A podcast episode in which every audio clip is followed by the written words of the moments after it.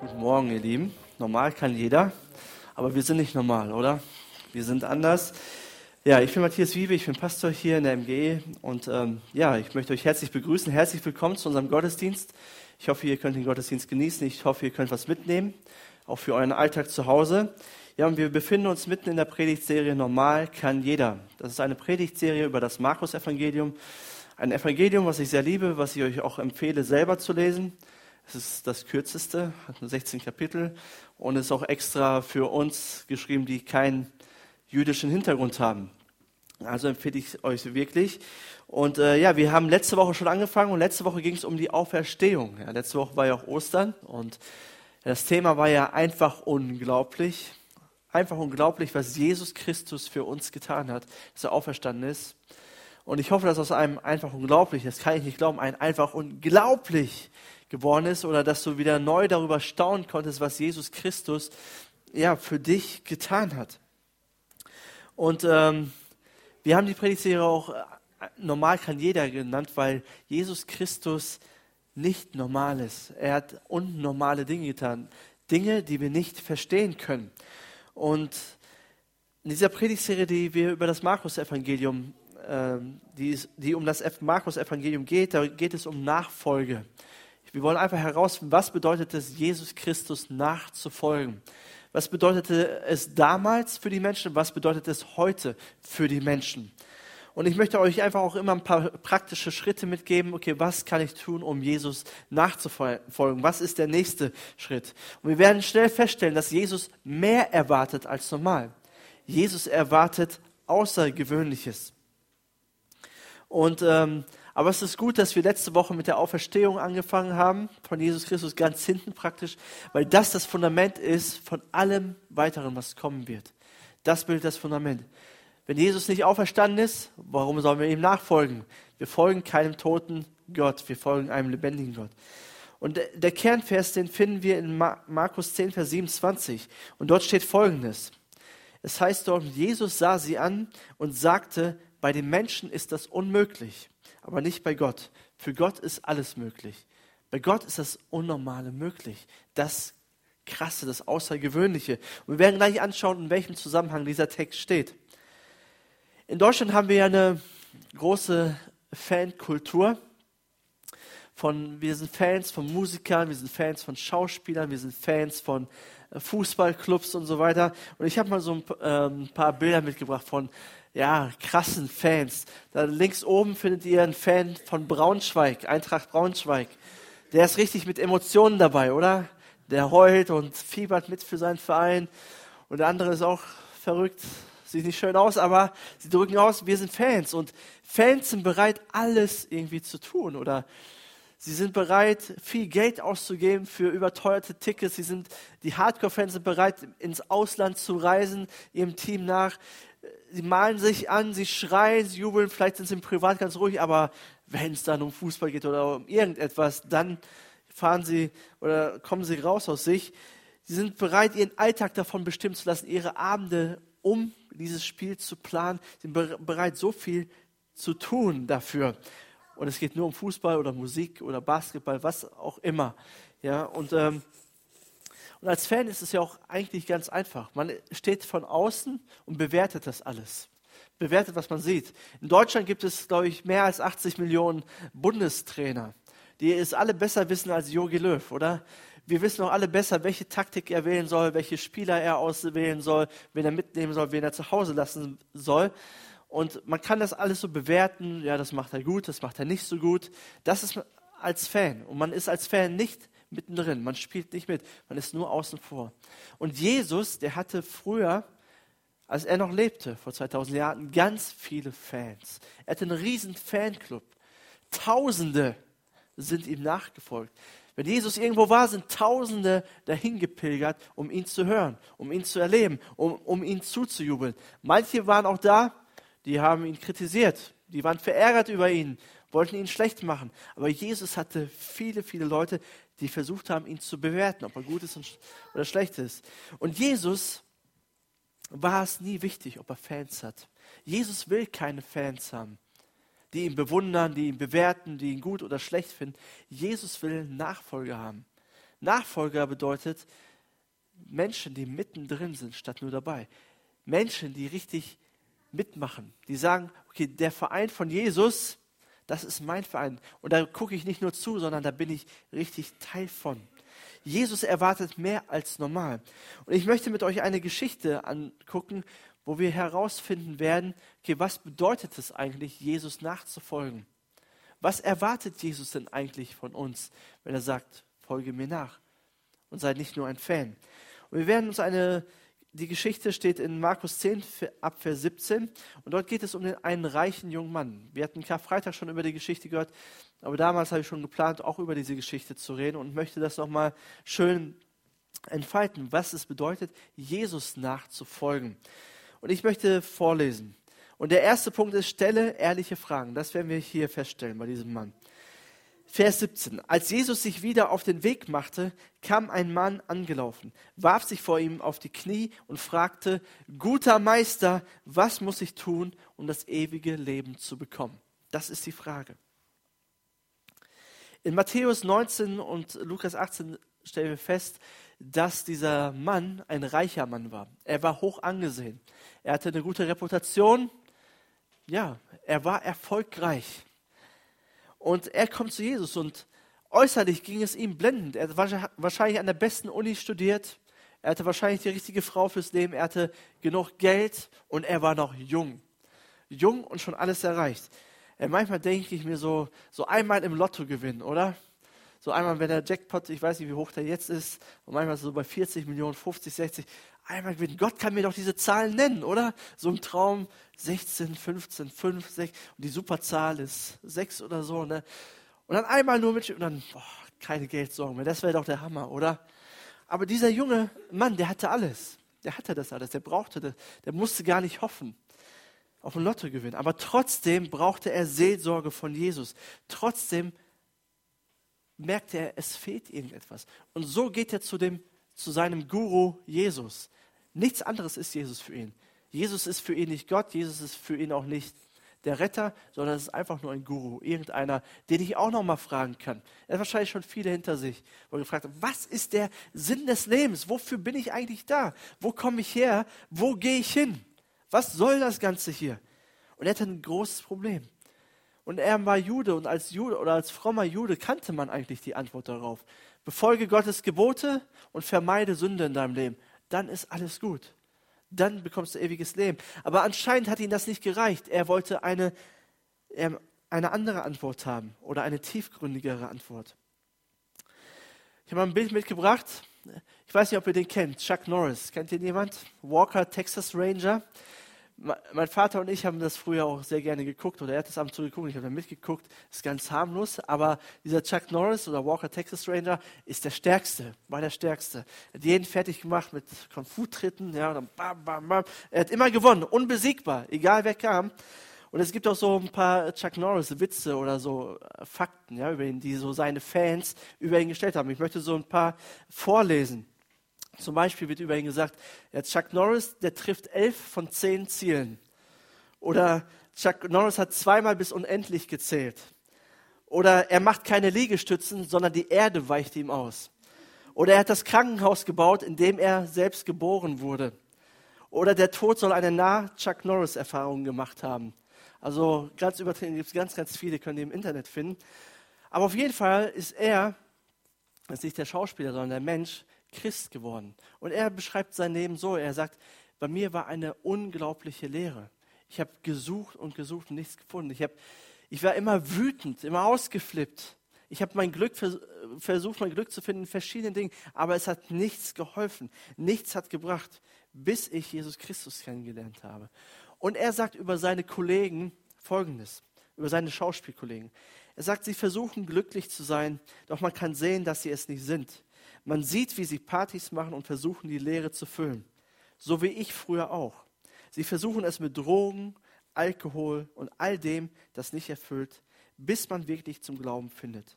Bei den Schauspielern, die an Jesus glauben, sieht man das in ihren Gesichtern. Und ich glaube, so geht es unserem jungen, reichen Mann genauso. Er hat alles, aber er hat das Wesentliche nicht. Er hat das Wesentliche aus den Augen verloren. Er ist leer innerlich. Er weiß nicht, was ist der Sinn des Lebens. Und wisst ihr, auch wir normalen Leute, ja, wir sind, ich, vielleicht ist ja ein Millionär, herzlichen Glückwunsch, das freut mich für dich, aber wir sind eigentlich, die meisten sind normal, ja. Aber wenn wir diese Frage nicht geklärt haben in unserem Leben, wie bekomme ich ewiges Leben?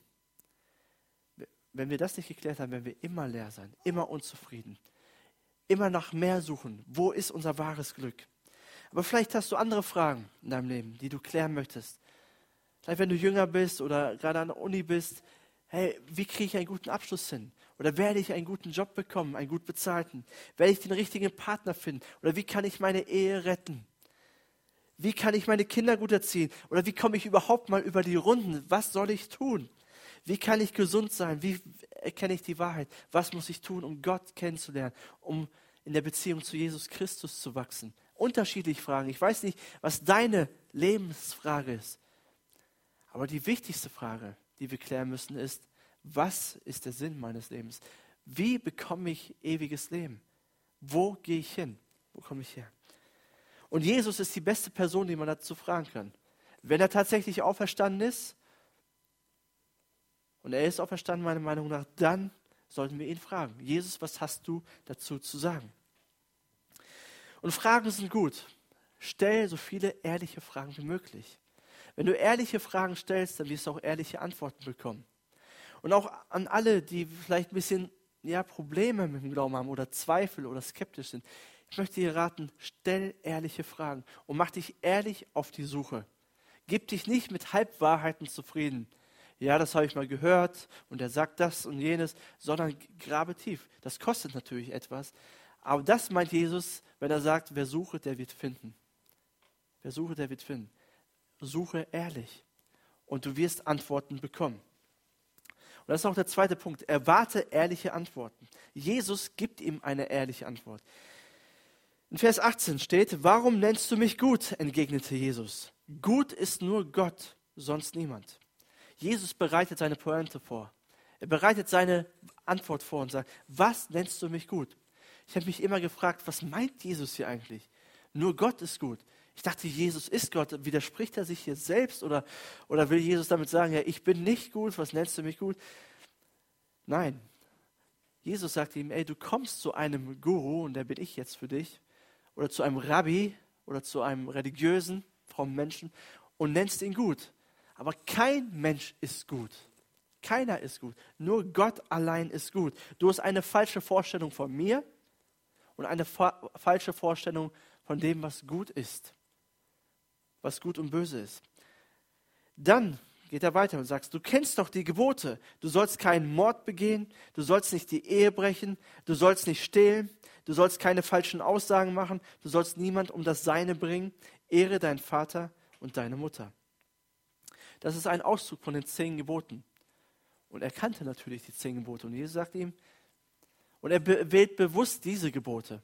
Warum? Weil sie seinen Reichtum hinterfragen. Ne, zum Beispiel, du sollst nicht betrügen oder du sollst niemand um das Seine bringen. Sind deine Geschäfte ehrlich gewesen? Hast du dein Gel Geld ehrlich verdient? Oder hast du so ein paar Sachen verheimlicht und nicht angegeben und so weiter, Steuerbetrug, keine Ahnung. Du sollst nicht stehlen. Hast du Menschen beraubt? Hast du Menschen das genommen, was ihnen eigentlich gehörte und du hast dich an ihnen bereichert? Das hinterfragt Jesus eigentlich mit den Geboten. Oder Ehre Vater und Mutter. Kümmerst du dich um deine Eltern? die vielleicht schon älter geworden sind, die kein Einkommen haben, sorgst du auch für sie? Oder ist dir das egal? Weil das bedeutet eigentlich Ehre, Vater und Mutter. Eigentlich. Sie zu versorgen. Damals gab es keine Rente. Und Jesus fragt ihn, machst du das? Und der Mann ist natürlich selbstbewusst und er sagt folgendes, Meister, alle diese Gebote habe ich von Jugend an befolgt. Er sagt, ich bin mit meinem Geld, mit meinem Reichtum gut umgegangen und das alles habe ich gemacht. Ich habe ein gutes Leben. Ich bin gut. Ich bin eigentlich gut. Ich habe das alles befolgt, alles richtig gemacht. Und Jesus sah ihn voller Liebe an. Er sagte zu ihm, eines fehlt dir noch. Geh, verkaufe alles. Sag mal deinem Nachbarn, geh, verkaufe alles. Heute bei eBay. Okay, das war nur ein Scherz, okay? Ich erkläre gleich, was das bedeutet. Geh, verkaufe alles, was du hast. und gib den Erlös den Armen und du wirst einen Schatz im Himmel haben. Und dann komm und folge mir nach. Geh und verkauf alles. Jesus glaubt ihm. Er hinterfragt ihn nicht. Er sagt ihm nicht, du Lügner, das stimmt doch gar nicht, dass du die Gebote gehalten hast. Aber Jesus spricht ein Kernproblem an. Er sagt, verkaufe alles. Klar, um mir nachzufolgen, sollst du die Gebote halten. Du sollst nicht morden, du sollst nicht stehlen, du sollst nicht äh, irgendjemand um das Seine bringen, du sollst Vater, Mutter ehren. Aber das macht dich nur zu einem religiösen Menschen. Wenn du wirklich ewiges Leben haben willst, wenn du Gott wirklich kennenlernen willst, wenn du wirklich zurück zu Gott finden möchtest, dann musst du deine Einstellung zum Leben, deine, Ein deine Einstellung zu Geld, deine Einstellung zu Macht und Reichtum komplett ändern. Du musst deine Sichtweise darüber ändern. Das sagt Jesus hier. Das Problem ist nicht Reichtum und Erfolg. Gott, für Gott ist das überhaupt kein Stress, weil Gott ist sehr reich. Ihm gehört alles. Gott hat kein Problem mit Reichtum, aber er hat mit unserer Haltung ein Problem oder mit unserer Sichtweise. Ihr sagt ihm, versuch nicht deine Defizite, die du hast in deinem Leben, deine Leere, die du fühlst, mit deinem Reichtum aufzufüllen. Und du denkst, okay, je mehr ich habe, umso besser geht es mir. Das ist ein Trugschluss. Und schon allein die Frage, was muss ich tun? Was muss ich tun, um ewiges Leben zu bekommen? Das war sein Problem. Weil er wusste, ich weiß, was ich tun muss, um reich zu werden. Ich brauche gute Geschäftsbeziehungen, ich brauche gute Aufträge, ich muss gut sparen, ich muss das und jenes tun, dann werde ich reich. Aber Jesus sagt, das ist dein Problem. Du denkst, nur weil du gute Dinge tust, ist die Lehre auf einmal weg aber sie bleibt. Weil die, dieses Tun in dem Sinne ist ein grundverkehrter Gedanke.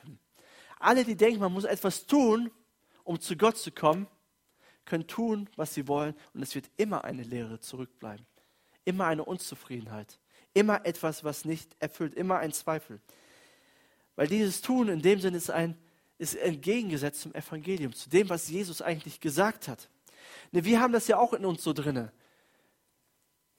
Ich habe gute Noten, weil ich viel dafür getan habe. Ich habe viel gelernt dafür. Ich wurde befördert, weil ich mich angestrengt habe, weil ich gute Arbeit geleistet habe, weil ich Überstunden gemacht habe. Ich habe eine hübsche Frau, weil ich ein toller Kerl bin, oder? Ich habe liebevolle Kinder, weil ich sie gut erzogen habe. Ich habe wirklich alles gegeben. Ich habe viel Kohle, viel Geld, weil ich gut gespart habe und weil ich in, richtig investiert habe und so weiter und so fort. Und ich bin nicht dagegen, ja. Aber das Problem mit dieser Haltung ist, wir machen uns zum Zentrum des Universums. Wir denken, wir haben es getan, es ist unsere Leistung. Wir haben gute Dinge vollbracht und deswegen ist es unser Verdienst. Und das ist komplett entgegen von dem, was Jesus sagt. Ich bin nicht gegen Leistung oder zu sagen, ja, wir sollen, uns, wir sollen uns Mühe geben, wir sollen uns anstrengen, wir sollen unser Bestes geben, wir sollen einer Arbeit nachgehen, wir können oder wir sollen auch äh, uns bemühen, das Beste zu geben und gut zu arbeiten. Ja, wir sollen uns auch ähm, unsere Kinder gut erziehen. Aber Fakt ist, alles Gute, was wir haben, alles Gute, was du hast, kommt letztendlich von oben, kommt von Gott. Du kannst das alles machen, aber mit der Haltung, hey, ich habe gute Noten, klar, ich habe gelernt, aber Gott hat mir geholfen. Ich habe eine Beförderung bekommen, klar, ich habe gearbeitet, aber Gott hat mir geholfen, hat seine Finger mit im Spiel. Meine Kinder sind gut geraten, ich habe mich bemüht, sie gut zu erziehen, das sollen wir tun, aber Gott hat mir letztendlich die Weisheit dafür gegeben. Es ist nicht mein Verdienst. Und diese Dankbarkeit, diese Ehre Gott zu geben, das ist das Wichtige. Das ist, das, ist äh, das, was er möchte. Ja, vielleicht bist du hier und denkst, denkst, ja, ich habe Erfolg, ich habe Wohlstand, ich habe Gelingen in meinem Leben, obwohl ich ohne Gott gelebt habe, ohne ihm dankbar zu sein. Dann möchte ich dir sagen, das freut mich, dass es in deinem Leben so ist. Aber letztendlich kommt es von ihm. Er liebt dich einfach zu sehr als dein Geschöpf. Er liebt dich so sehr und er verlangt keine Liebe zurück von dir. Und er segnet dich trotzdem. Er gibt dir trotzdem so viele Dinge. Vielleicht musst du deine Sichtweise ändern und sagen, hey, ich will dankbar sein für all die Dinge, die ich habe. Alles Gute kommt von ihm in unserem Leben.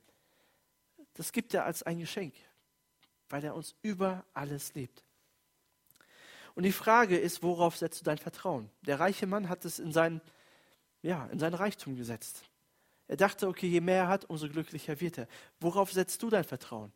Und diese Antwort findest du ganz leicht, wenn du dir Folgendes vorstellst. Stell dir vor, du verlierst alles in deinem Leben, was dir lieb und teuer ist.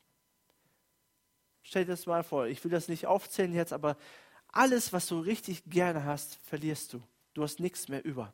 Es bleibt nur Jesus über am Ende. Nur der Glaube.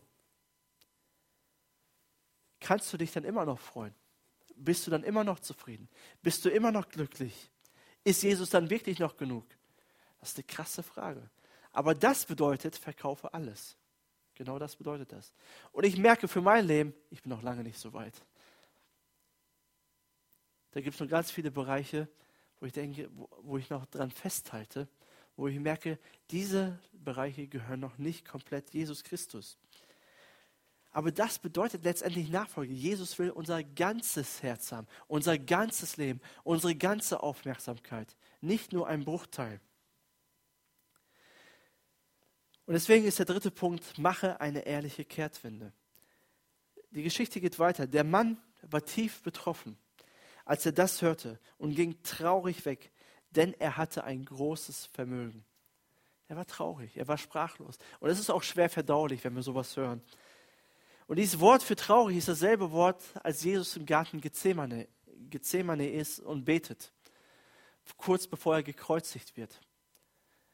Und das Traurige ist eigentlich zu wenig oder beschreibt zu wenig. Traurig denken wir, ja, okay, ich habe eine andere Antwort erwartet, okay, dann suche ich woanders.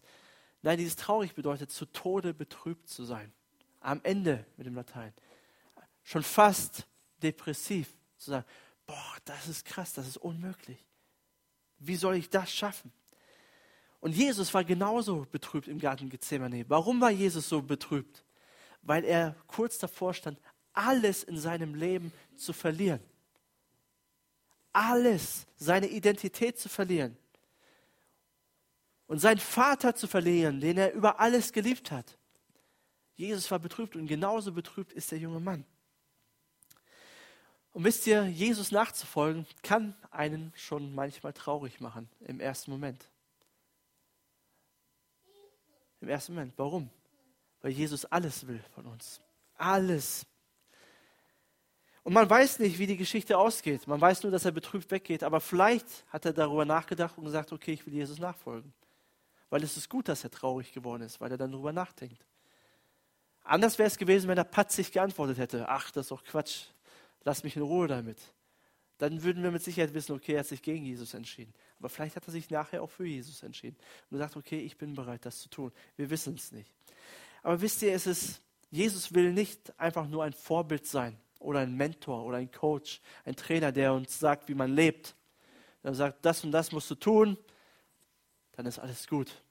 Nein, Jesus will dein Erlöser sein. Jesus will dein Erlöser sein. Das ist ein himmelweiter Unterschied. Jesus will dein Alles werden. Er will dein größtes Glück sein, deine größte Freude, dein größter Halt, dein größter Anker. Er will dein Heil werden. Er will dein Ein und Alles werden. Aber dafür musst du alles loslassen, um ihn zu bekommen. Was bedeutet das jetzt für uns? Was bedeutet das für dich? Was bedeutet das für mich? Und ich weiß, wenn wir darüber nachdenken, das kann sehr überfordernd wirken oder sich anhören. Und ist es auch. Mich überfordert das tatsächlich, alles zu geben. Wie kriege ich das hin? Und deswegen lade ich uns ein und lade ich dich ein, zu überlegen, was ist der nächste kleine Schritt in deinem Leben, den du tun kannst. Unser Leben besteht meistens aus tausend Baustellen. Wir wissen gar nicht, wo wir anfangen sollen. Deswegen ist es manchmal gut zu sagen, okay, was ist der eine Bereich, in dem ich Jesus noch nicht nachfolge und wo ich merke, da halte ich noch fest, aber ich muss es Jesus abgeben. Und so möchte ich das angehen. Was ist der Bereich in deinem Leben? Was kann es für dich bedeuten? Für manche ist es vielleicht, okay, sie haben nur ihre Karriere vor Augen. Sie wollen immer höher, immer weiter kommen. Kann für manche sein. Und für dich kann es bedeuten, verzichte auf deine Karriere. Sei zufrieden mit dem, was du hast. Deine Kollegen steigen alle auf und du bleibst an der gleichen Position. Aber dafür hast du mehr Zeit für deine Familie, mehr Zeit für, dein Reich, für das Reich Gottes. Vielleicht bedeutet es einfach zu verzichten. Oder vielleicht ist es dein Geld, dein Ein und Alles. Vielleicht bedeutet das, das dann für dich, Jesus nachzufolgen, indem du einfach großzügig wirst und großzügig spendest. Weil Menschen, die ein Problem haben mit Geld, denen fällt es schwer, großzügig zu sein. Warum? Weil sie denken, sie verlieren etwas. Sie haben weniger, sie kommen zu kurz. Vielleicht ist das dein Bereich, wo du sagst, okay, ich muss auch in dem Bereich Jesus nachfolgen. Vielleicht hat das was mit deinem Kaufverhalten zu tun, wo du sagen musst, okay, ich höre jetzt auf, mich zuzukaufen, auch wenn die Versuchung groß ist und fange an zu sparen. Und fange an, ordentlich zu leben. Oder vielleicht ist dein Körper dein Ein und Alles. Vielleicht musst du aufhören und sagen, ich will maßvoll werden. Vielleicht Essen. Du denkst nur an Essen, du willst nur essen und vielleicht musst du sagen, ich will auch in dem Bereich Jesus nachfolgen, weil das ist auch ein Thema in der Bibel. Zu sagen, okay, ich höre auf, Unnötiges zu essen, sondern maßvoll zu werden. Oder vielleicht ist Anerkennung dein Problem. Du, du suchst immer nach Komplimenten. Wenn du nicht gelobt wirst, dann bist du tief betrübt. Und vielleicht ist es für dich dran zu sagen, okay, ich werde Dinge tun, die keiner sieht, wo keiner ein Kompliment gibt. Und ich werde es einfach machen, für Jesus, für ihn. Vielleicht ist deine Gesundheit das Problem, wo du denkst ständig nur über Medikamente nach, wie du gesund werden kannst, hoffentlich wirst du nicht krank. Vielleicht ist es dran, einfach deine Sorgen abzugeben, zu sagen, ich habe mein Leben eh nicht in der Hand. Oder vielleicht ist es deine Familie. Ihr wisst, ich mag Familie über alles. Ich liebe meine Familie. Und Familie ist wirklich Priorität und ist wirklich wichtig. Aber für manche ist es zu wichtig. Vielleicht ist es mal an der Zeit zu sagen, okay, Familie ist gut, ist wichtig, aber ich will mehr Zeit auch in die Gemeinde investieren oder in das Reich Gottes oder in meinen Beruf. Wer weiß was. Vielleicht, wisst ihr, was ich meine? Es gibt verschiedene Bereiche, wo wir merken, okay, das ist unser größtes Glück, da ist Jesus nicht unser größtes Glück. Und da müssen wir lernen und sagen, ich will Jesus alles geben. Ich will loslassen. Aber mach einen kleinen Schritt.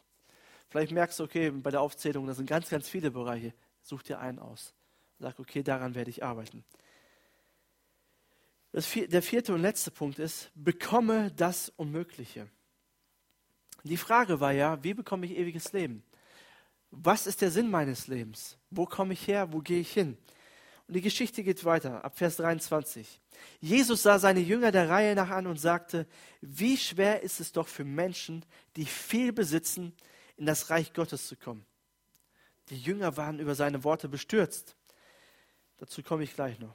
Aber Jesus sagte noch einmal, Kinder, wie schwer ist es, ins Reich Gottes zu kommen? Eher geht ein Kamel durch ein Nadelöhr, als dass ein Reicher ins Reich Gottes kommt. Wow, das ist ein schwer verdaulicher Spruch, oder? Eher geht ein, Kam ähm, eher geht ein Kamel durch ein Nadelöhr, als dass ein Reicher ins Reich Gottes kommt unmöglich. Ich kriege schon einen kleinen Faden nicht durch ein Nadelöhr. Da habe ich schon Probleme mit. Und jetzt soll noch ein Kamel durch. Das ist unmöglich. Deswegen gibt es verschiedene Theorien zu diesem Bild. Manche haben gesagt, ja, das ist gar nicht ein Nadelöhr. Das, ist, das Wort für Nadelöhr ist eigentlich ein kleines Tor in der Stadtmauer. Oder passt auch kein Kamel durch, aber wenn man ordentlich zutritt und ihn durchschiebt, dann geht er trotzdem durch. Oder das Wort für ähm, Kamel ist eigentlich eine Schnur, eine dickere Schnur. Und das geht ist auch schwer durch ein Nadelöhr zu packen, aber irgendwie geht das schon mit viel Spucke und viel Gefühl und so, geht das durch. Ist es wirklich so gemeint? Oder was meint Jesus damit? Ich komme gleich dazu. Vers 26. Sie, erschra sie erschraken noch mehr. Wer kann überhaupt gerettet werden? fragten sie einander. Die Jünger waren erschüttert über das, was Jesus gesagt hat. Wie kann er so etwas behaupten? Für uns oder für viele Menschen bedeutet Reichtum ja etwas Schlechtes. Also wenn einer reich ist, geht er, ist es nicht mit rechten Dingen zugegangen. Oder einer muss leiden dafür, damit der andere reich wird. Aber für die Jünger war Reichtum etwas Gutes. Normalerweise hätten wir erwarten können von den Jüngern, die Jünger sagen, okay, endlich sagt das mal einer. Endlich sagt mal einer, diese Ausbeuter, die kommen nicht ins Reich Gottes. Wir sind nicht reich, wir sind arme Fischer, wir sind dabei. Aber die Jünger reagieren total anders. Sie sagen, wenn ein Reicher schon nicht gerettet werden kann, wer denn überhaupt?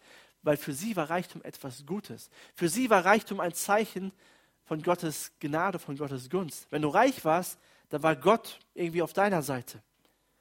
Du, und es war auch ein Zeichen dafür, dass du moralisch einwandfreies Leben geführt hast.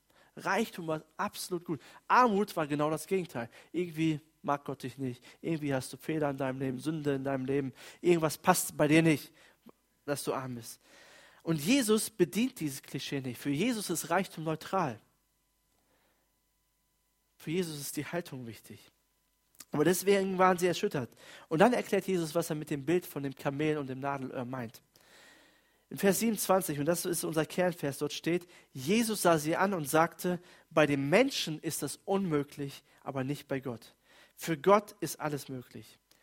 Jesus will sagen, egal ob du reich bist oder arm bist, ob du erfolgreich bist oder erfolglos, egal wo du herkommst, aus welcher Familie, es ist unmöglich für dich, das ewige Leben zu bekommen, indem du etwas tust.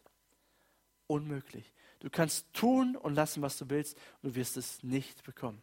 Die innere Leere wird immer da bleiben. Es ist unmöglich. Genauso unmöglich, wie ein Kamel durch ein Nadelöhr kommt. Und Jesus hat genau das gemeint. Es ist nicht möglich. Aber bei Gott ist es möglich. Gott ist es möglich. Nur ihm allein ist es möglich. Und Gott hat es möglich gemacht durch Jesus Christus selbst, durch seinen Sohn. Gott hat es möglich gemacht, indem Jesus Christus am Kreuz für uns stirbt und den Weg zu Gott freigibt. Sagt, wenn ihr mir vertraut, könnt ihr zurück zu Gott kommen. Wenn ihr mir vertraut, werdet ihr ewiges Leben bekommen. Wenn ihr mir vertraut, bekommt ihr Sinn in eurem Leben. Wenn ihr mir vertraut, wird eure innere Leere verschwunden sein. Gott macht es möglich und Gott hat es möglich gemacht. Und Jesus liebt diesen reichen Mann über alle Maßen. Er schaut ihn voller Liebe an. Er verurteilt ihn nicht.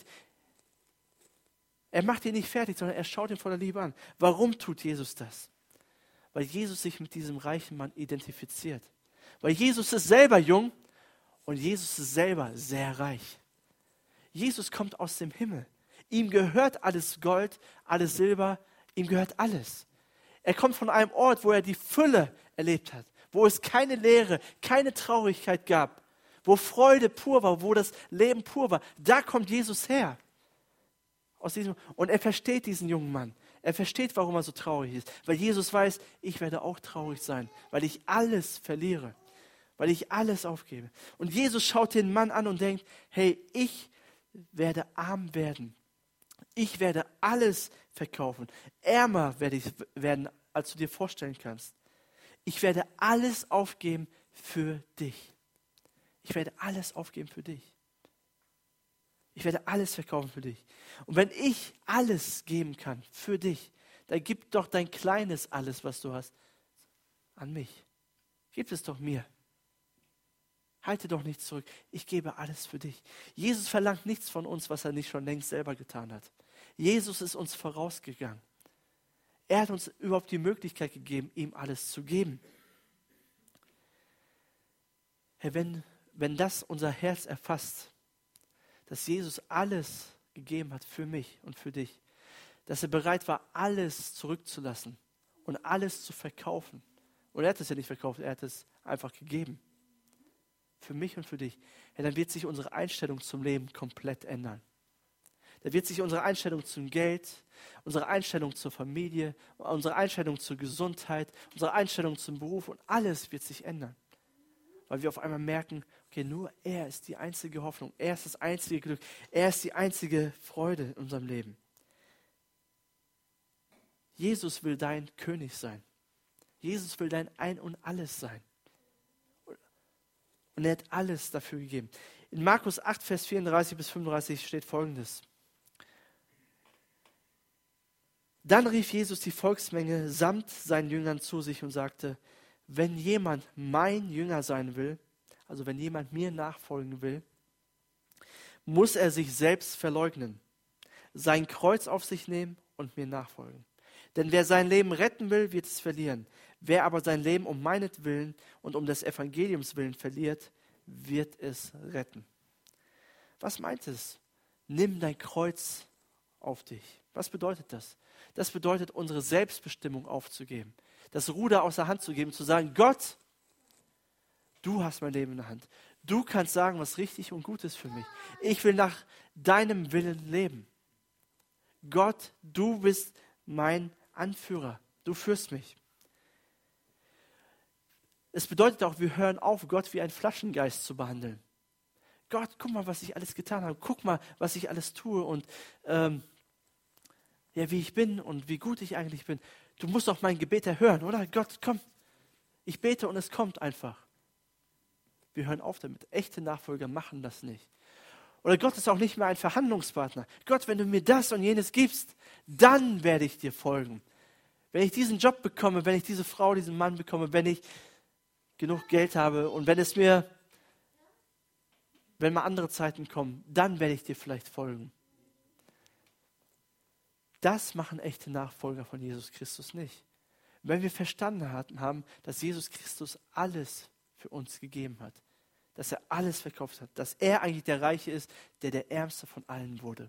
Für mich und für dich. Im Reich Gottes ist es so, oder bei Jesus ist es so, wir müssen zuerst schwach werden, um stark zu sein. Was bedeutet das? Es bedeutet einzugestehen, ich brauche einen Erlöser, ich brauche einen Retter. Ich schaffe es nicht, den Sinn des Lebens zu finden. Ich brauche Jesus Christus. Er muss der Sinn meines Lebens werden. Ich kann tun, was ich will, aber ich kriege es nicht hin. Es bedeutet, meine Rechte aufzugeben. Aber wenn du schwach wirst, wirst du stark werden.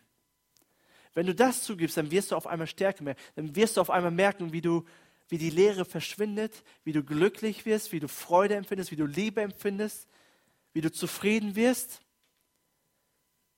In jedem in jeder Situation. Das bedeutet nicht, dass auf einmal alles super wird, alles rosarot und alles gelingt. Aber es bedeutet, in den krassesten Situationen deines Lebens wirst du Frieden haben.